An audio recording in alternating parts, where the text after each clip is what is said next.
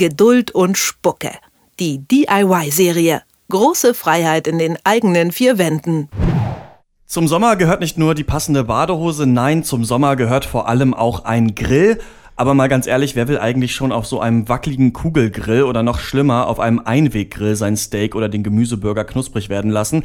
Klar, im Notfall geht's auch damit, aber so ein richtig großer Grill aus Stein, der ist schon was Feines.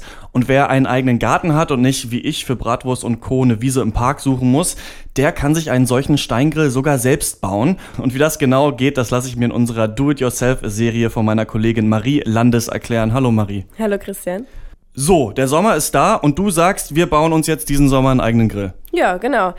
Klar, so ein bisschen handwerkliches Geschick äh, sollte man da schon mitbringen.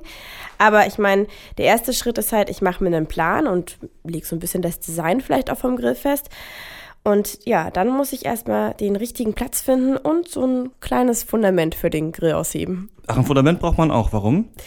Naja, also natürlich könnte ich jetzt den Grill auf einem festen Platz bauen, wenn ich zum Beispiel eine Betonplatte im Garten habe mhm. oder so eine ähm, Terrasse. Aber wenn der Grill feststehen soll und ich das nicht habe, sollte ich schon ein Fundament machen. Ich kann jetzt nicht so spaßig werden, wenn beispielsweise Kinder rumrennen, der Grill ist nicht fest, er kippt um und die heiße Asche fliegt raus. Ja, deshalb brauchen wir ein Fundament. Und zum anderen sollte man wirklich ein bisschen gucken, wo stelle ich ihn hin. Zum einen, klar, möglichst kurze Wege wäre nicht schlecht. Ist jetzt auch blöd, wenn ich beim Grillen ganz hinten im Garten bin mhm. und fünf Minuten durchlaufen muss, um mal zur Küche zu gehen und weiß ich nicht, das restliche Gemüse zu holen. Es geht aber auch vor allem darum, dass man ja abschätzen sollte, wie der Wind in der Regel im Garten weht, dass man so blöden Rauch, der vielleicht die Nachbarn verärgern könnte, reduzieren könnte.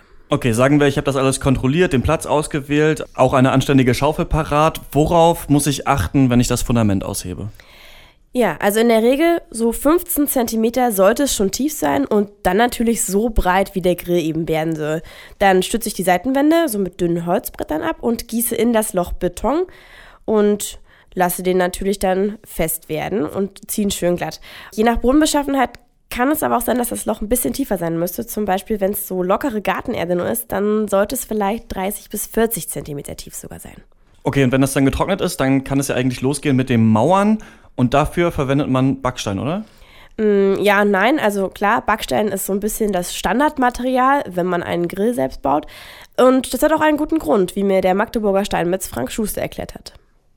Also Backstein nicht, der Schamottstein ist das. Der Schamottstein ist im Prinzip äh, Hitze geeignet, gerade in Brennräumen drin, also dort, wo direkt die Holzkohle zum Beispiel ist oder auch wenn sie einen, einen Freibrennplatz haben, zum Beispiel so als ja, freies Feuer im Garten machen wollen, dann ist im Prinzip ein Schamottstein dafür geeignet, weil er hitzebeständig ist. Gut, jetzt finde ich persönlich Backstein aber nicht so schön. Kann ich da auch einen anderen Stein verwenden? Klar, geht auch, wobei man bei der Wahl natürlich aufpassen muss.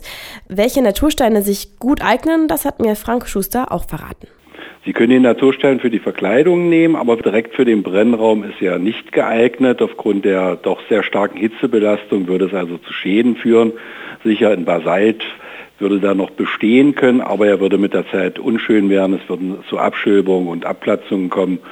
Und aus dem Grunde empfehle ich direkt für den Brennraum in Schammernstein. Und würde Frank Schuster sich einen eigenen Grill bauen, dann würde er auf folgende Steine setzen.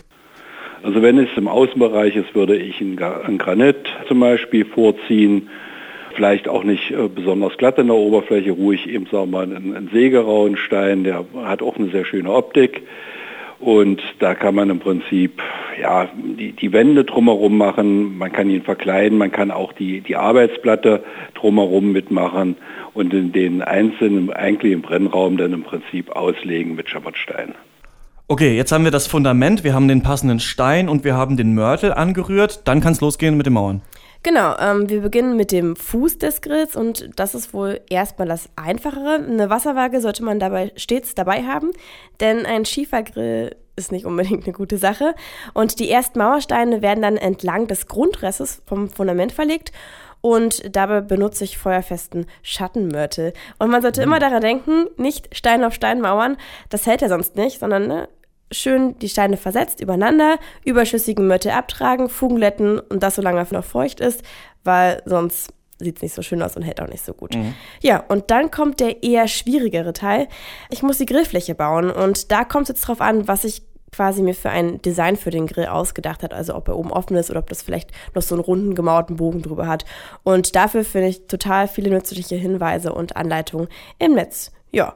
Und wenn das dann alles getrocknet ist, dann ist der Grill fertig und das Grillrost kann drauf und dann geht's los. Und ja, wo wir gerade beim Grillen dann ja eigentlich angekommen sind, manche haben da so ihre Rituale. Christian, wie sieht's bei dir aus? Dreimal ja. am Grill, oder?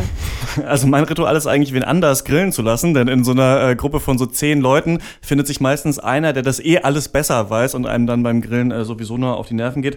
Ansonsten glaube ich ordentlich Spiritus und dann irgendwie viel pusten, wedeln mit so einer Pappe ist, glaube ich, nicht schlecht, oder? Man sieht, ich bin Experte. und ordentlich pusten beim Grillen, das hilft immer. Ja, aber das Ritual andere Leute grillen zu lassen. Ich glaube, das zelebriere ich auch immer. Ist natürlich ein bisschen komisch, wenn man sich erst dann in ewiger äh, Arbeit selber einen Grill gebaut hat, nur um dann nicht selbst zu grillen. Also vielleicht sollte man es wenn man sich einen Grill baut, dann selber nochmal lernen. Die Grillsaison läuft auf Hochtouren und weil wir bei Detektor FM keine Lust auf Einweg und wackelige Kugelgrills haben, haben wir uns gedacht, lassen wir uns doch mal von unserer Do-it-yourself-Expertin Marie Landes erklären, wie man sich einen anständigen Grill selbst baut. Vielen Dank, Marie. Gerne. Geduld und Spucke. Die DIY-Serie Große Freiheit in den eigenen vier Wänden.